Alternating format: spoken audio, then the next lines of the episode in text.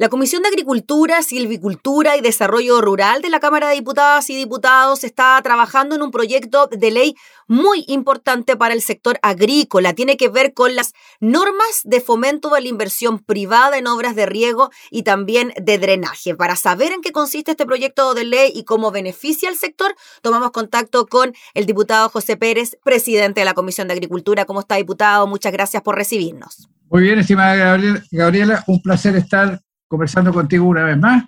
Y tal como tú lo dices, estamos analizando en este momento un proyecto de ley tremendamente importante en la Comisión de Agricultura, que es la ley 18.450, que aprueba normas para el fomento de la inversión privada en obras de riego y drenaje.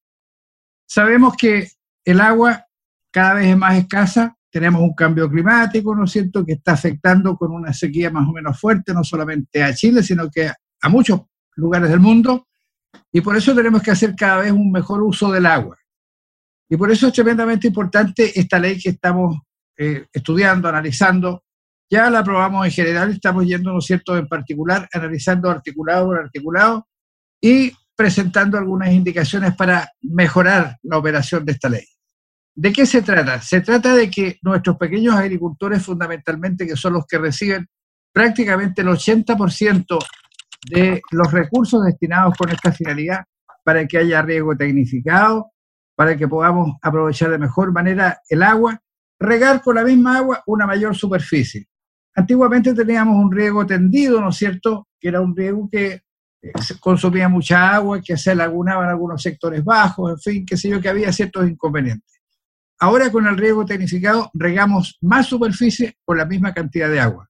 Por eso es tremendamente importante y al mismo tiempo se hace un riego de mejor manera, lo que permite aumentar el rendimiento de los cultivos y eso sin duda que beneficia a nuestros agricultores.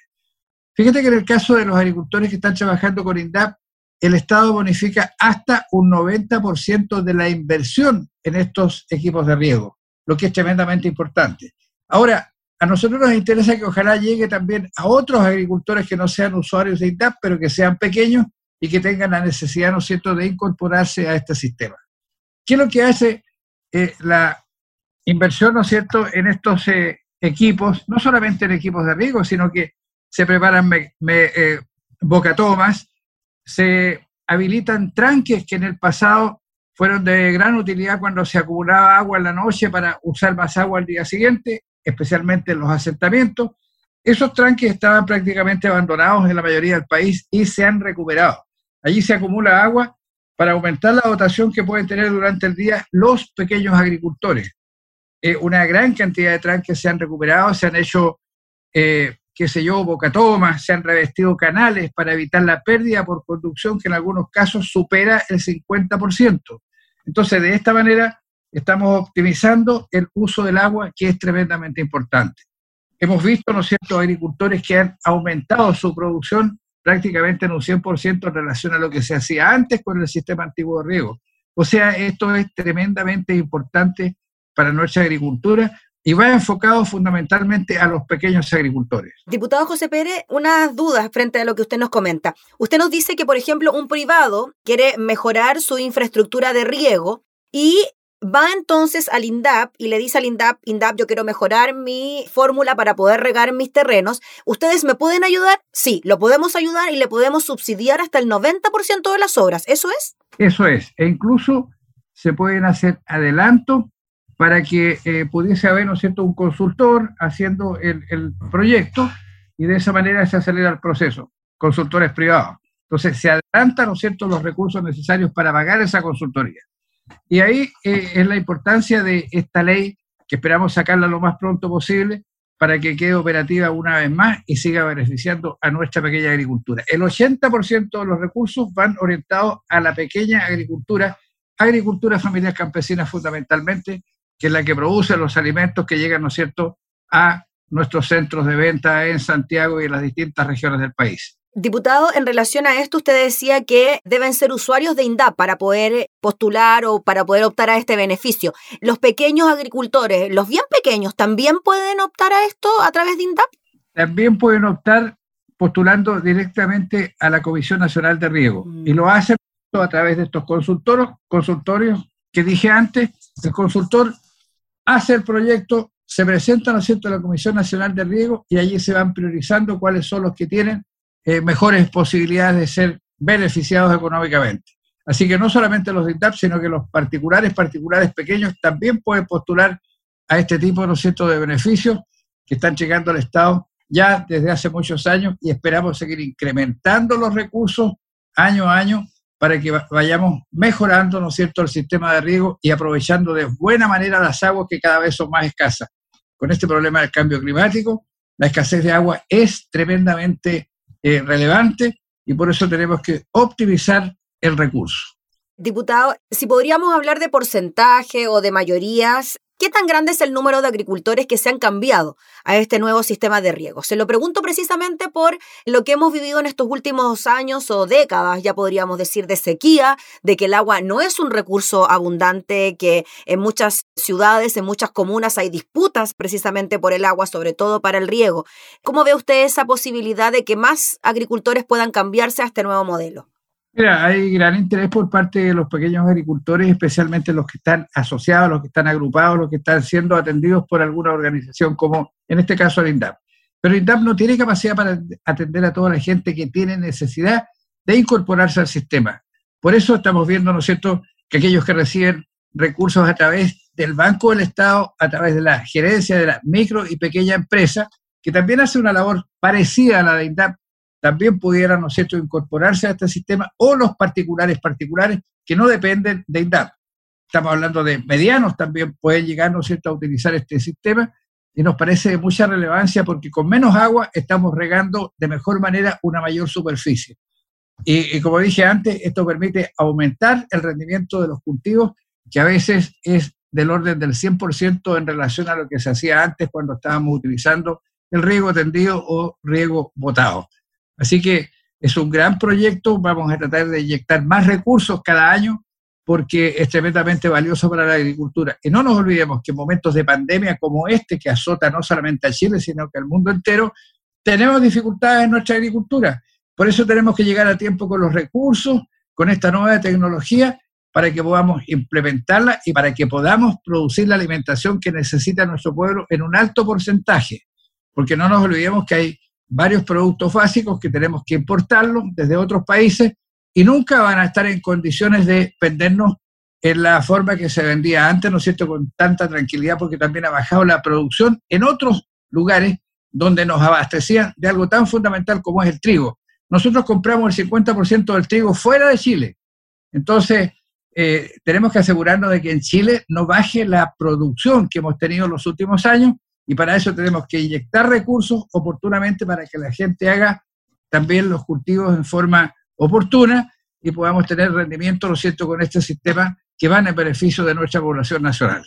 Precisamente para mejorar el rendimiento del agua, diputado, ¿cuánto duran estas obras de cambio en el método de riego? ¿Cuánto demora un agricultor en que finalmente su campo está listo para ser regado de esta manera más óptima? La verdad es que son distintas las obras. A veces llega el agua sin problema al predio del pequeño agricultor, entonces lo que él necesita es adquirir un equipo que le va a permitir regar por aspersión de mejor manera. Otras veces hay que hacer bocatomas, hay que revestir canales, hay que hacer, qué sé yo, preparar los tranques. Son obras diferentes. Algunas toman años cuando son canales, qué sé yo, de kilómetros de largo toman dos, tres años, ¿no es cierto?, desde que se inicia el proyecto hasta que se termina la construcción. Pero eso es tremendamente relevante porque en la medida que podamos revestir más canales, estamos aumentando la dotación de agua disponible para regar, porque como dije antes, en muchos casos la pérdida por conducción desde la bocatoma hasta el lugar de riego se pierde más del 50% del agua que tomas en la bocatoma versus, ¿no es cierto?, cantidad de agua que llega a los lugares donde hay que regar. Por eso estas inversiones son tremendamente importantes, relevantes, nos permite aumentar los caudales, mejorar, ¿no cierto?, la dotación de agua y hacer un uso realmente efectivo de un riego tecnificado, moderno, que nos permite, ¿no es cierto?, mejorar la calidad de nuestros cultivos. Diputado Pérez, y antes de que existiera o antes de que se comenzara a tramitar esta normativa, el mecanismo era que finalmente el privado tenía que pagar el 100% de las obras. ¿No recibía ayuda estatal, o sí? No, antes no se recibía ayuda estatal y lo que es eh, claro, ¿no es cierto?, que tenía que pagar a la Asociación de Canalistas todos los años lo que dice relación con limpieza, mejora de canales que a veces son sumas más o menos importantes. Y muchas veces los pequeños agricultores, especialmente los que están lejanos de la boca toma, no alcanzaban a recibir el agua para regar sus cultivos. Entonces, con el revestimiento de canales hemos recuperado ese porcentaje tan importante que se perdía por concepto de conducción y ahora tenemos, ¿no cierto?, la posibilidad de contar con esa dotación de agua, pese a que hemos tenido, ¿no cierto?, esta situación que afecta a Chile y al mundo que dice relación con la famosa escasez hídrica. Por eso, también, aparte de esto, estamos planteando la imperiosa necesidad que para aprovechar las aguas lluvias, que en un 80% se van directo al mar, tenemos que construir una red de embalse a lo largo de Chile para contenerlas y usarlas, ¿no es cierto?, cuando llegue el momento de atender las necesidades humanas o de los distintos cultivos que tenemos que implementar a lo largo del país. Diputado, ¿y son muy caras estas obras? Bueno, son de distintos valor de acuerdo a la superficie que se quiera regar, ¿no es cierto?, y al equipo que se adquiera. Pero lo más importante es que el Estado subsidia o entrega, ¿no es cierto?, una bonificación de hasta el 90% del valor de la inversión. O sea, es bien poco lo que aporta el pequeño agricultor. Sin duda hace un, esfuerzo importante, pero el Estado le dice, mire, de cada 10 yo pongo 9. Entonces, eh, es un aporte muy, pero muy importante para mejorar de forma significativa el sistema de riego y para aumentar también de buena manera la producción de los cultivos. O sea, se plenamente la inversión. ¿Y de qué depende, diputado Pérez, que se llegue al 90% del subsidio? Por ejemplo, algunos le pueden entregar el 50, el 60, así. Depende del tamaño, ¿no es cierto?, de la inversión y también depende del tamaño del agricultor. Mm. Entonces, eso es lo que está determinando el Instituto de Desarrollo Agropecuario, cuál es el porcentaje de bonificación que va a entregar. Y no solamente el 90%, sino que, como dije antes, también entrega recursos para que la asistencia técnica que va a recibir para que se pueda implementar el equipo más apropiado, ¿no es cierto? Anticipa, ¿no es cierto?, en este caso el INDAP, para que se pueda cancelar al consultor lo que está cobrando por su estudio que ha hecho, ¿no es cierto?, en el predio determinado. Diputado, finalmente, en cuanto al trámite de esta mm, iniciativa, estaba revisando los resultados precisamente de la comisión. Entiendo que ya se escuchó al secretario ejecutivo de la Comisión Nacional de Riego, también asesores del Ministerio de Agricultura frente a esto y está aprobado en general. ¿Cómo ve usted la tramitación de este proyecto? Mira, bastante bien. Yo creo que vamos a avanzar rápidamente, pese a que cada uno de los artículos hay mucha discusión. Estamos tratando de mejorarlo, ¿no es cierto?, de que llegue a más pequeños agricultores de que se haga de mejor manera el trabajo en terreno y, espero que dentro de las próximas semanas podamos despacharlo, porque es un proyecto que merece urgencia, merece un tratamiento rápido para que esté, ¿no es cierto?, en condiciones de operar como lo ha hecho en años anteriores. Ahora tenemos que determinar cuál es el tiempo que va a durar, cuál es la cantidad de años que va a durar, ¿no es cierto?,